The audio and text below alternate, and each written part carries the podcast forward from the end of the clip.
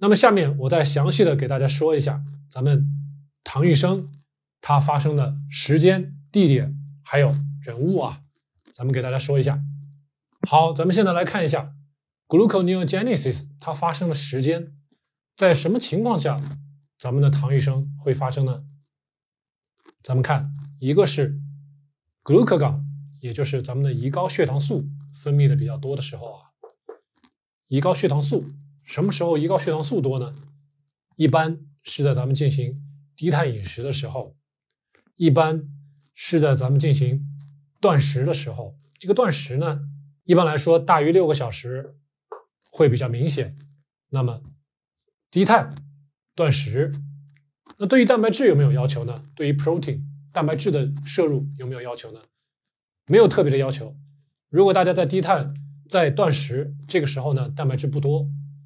那么这个时候，我们的 gluconeogenesis，我们身体里面还是会有 glucagon 胰高血糖素的产生和分泌，但是呢，我们这个时候肝脏它的蛋白质的来源可能是来自于那些已经代谢掉、已经濒临死亡的那些细胞、一些废旧的组织、一些需要重新循环利用的组织，还有可能会来自于咱们的肌肉。那么 protein 如果我们摄取的不多，但是仍然，我们身体会有 gluconeogenesis。如果咱们吃的这个蛋白质饮食中比较高，那么咱们身体也会分泌出很多的 glucagon。这个时候呢，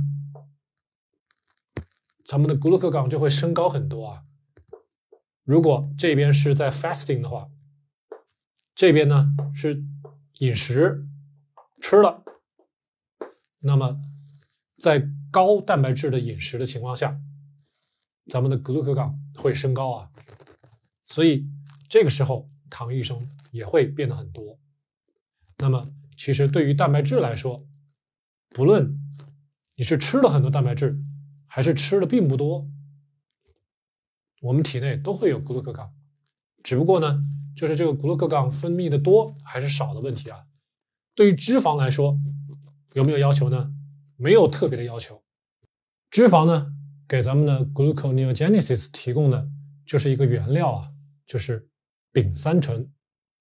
那么糖异生它发生的地点，咱们再来看一下。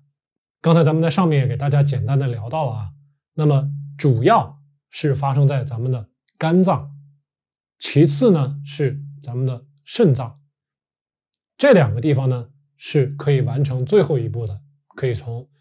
这个 glucose six phosphate 最后变成葡萄糖，然后呢，把葡萄糖输送到咱们的血液里去啊。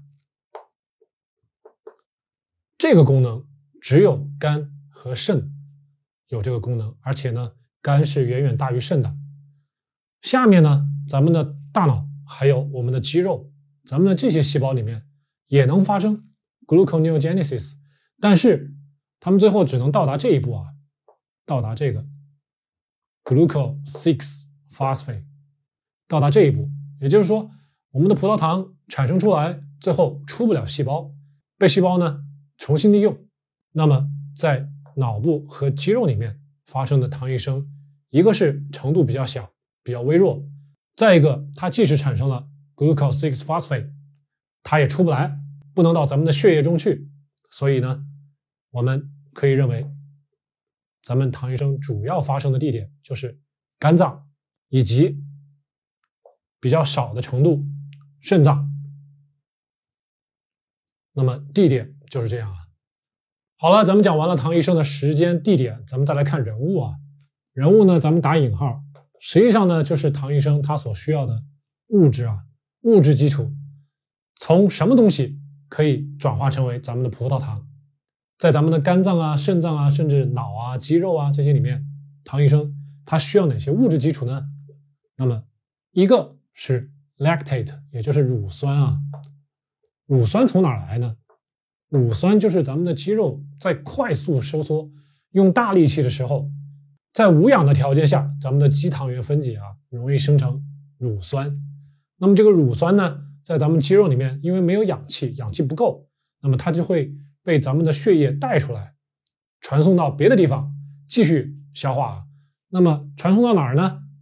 我们的心脏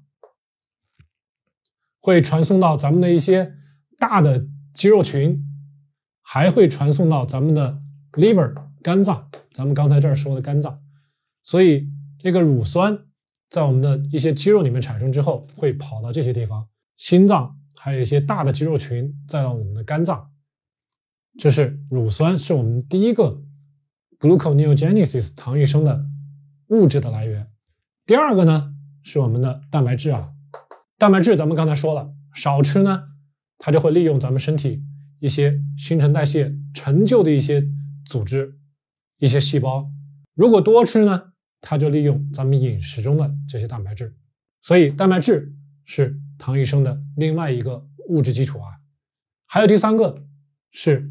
glycerol，咱们这儿说的丙三醇，glycerol，咱们刚才说了是从脂肪转化来的，因为咱们脂肪都是一个丙三醇外加三个脂肪酸组成的，所以呢，咱们不论是在低碳还是在生酮饮食，咱们分解脂肪，那么一个副产物就是丙三醇，丙三醇呢又会间接的替咱们的糖异生服务啊，然后呢生成葡萄糖。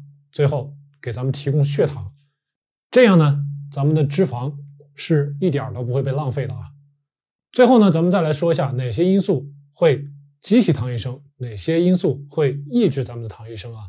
那么，首先咱们来看第一大类啊，第一大类是咱们的荷尔蒙，两个荷尔蒙会影响咱们的糖异生啊，一个是胰岛素，一个是 glucagon。刚才咱们前面说了很多的是 glucagon。胰高血糖素呢，它是激起咱们的糖异生的作用的。那么相反，胰岛素 （insulin） 它是呢降低咱们 gluconeogenesis 的作用的。因为胰岛素呢，往往是跟咱们高碳水饮食是密切相关的。那么咱们细胞环境中如果碳水、葡萄糖它的浓度多了之后呢，咱们就没有必要进行糖异生了。这个细胞就是这么控制的。所以胰岛素呢。是降低咱们细胞糖异生的作用的啊。好，这两个是第一点是荷尔蒙方面的。另外，在物质方面啊，在物质方面，物质基础有些物质多了也会促进咱们的糖异生的作用，是哪些呢？ATP，ATP，咱们之前在别的节目里面说过，是咱们细胞中能量的单位啊。ATP。第二呢？acetate，acetate 是乙酸的意思啊。乙酸是什么？乙酸就是醋酸。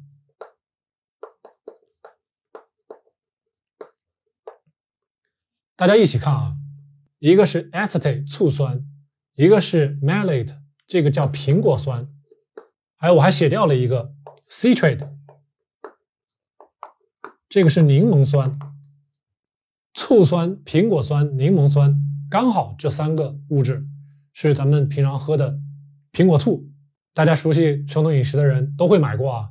这个白哥哥的 Bragg 的苹果醋，这个苹果醋里面的主要成分就是醋酸、苹果酸还有柠檬酸。那么这三样物质到了咱们的肝脏之后，咱们的肝细胞内部这三种物质浓浓度增加了之后呢，就会促进咱们的。gluconeogenesis，但是最后生成的到底是 glucose six phosphate 还是最后释放到血液中的血糖呢？一些朋友会告诉我，他们喝了苹果醋之后呢，血糖反而会降低。那实际上告诉我们的是什么？就是在我们喝了醋之后呢，糖异生进程增加了，然后呢，glucose six phosphate 变多了，最后并没有转化成为血糖啊。最后变成什么了？glycogen 变成咱们的肝糖原了啊。所以在喝完醋的这个一个短暂的时间里面呢，我们的肝糖原会变多啊，因为糖异生的作用。但是我们的血糖有可能会反而降低，因为本来应该被释放到血液中来维持正常的血糖水平的这一部分物质呢，被转化成为了肝糖原了，就是这样子的啊。好。那么，除了咱们刚才说的 ATP、乙酸、苹果酸、柠檬酸，还有咱们刚才上面说的这个 lactate 乳酸，还有呢，蛋白质，蛋白质咱们前面也说了啊，glycerol 丙三醇，咱们上面也说了，在这儿啊，脂肪丙三醇，脂肪酸在这儿，还有呢，acetyl-CoA 乙酰辅酶，这个呢，如果大家不理解也没关系，咱们继续往下说，什么物质会抑制咱们糖异生的进程呢？ADP、AMP。这两个呢，实际上是咱们 ATP 的能量被用掉了之后的产物啊，所以呢，这两个物质的存在代表着咱们细胞的能量的低下。这个时候呢，细胞就不会再浪费能量。咱们刚才说了，糖异生是需要吸收细胞能量的，这个时候细胞需要的是糖酵解，需要的是通过分解葡萄糖，通过分解其他的物质来给咱们生成能量啊。所以这个时候呢。糖酵解 （glycolysis） 会增加，它的这个进程会增加，而 gluconeogenesis 呢会减少。这一部分呢，就是我给大家从糖异生跟糖酵解之间的关系，以及糖异生发生的时间、地点、人物，以及他是如何被控制的这么几个方面，给大家做了一个很简略的对唐医生的一个介绍啊，希望大家。可以有时间消化一下。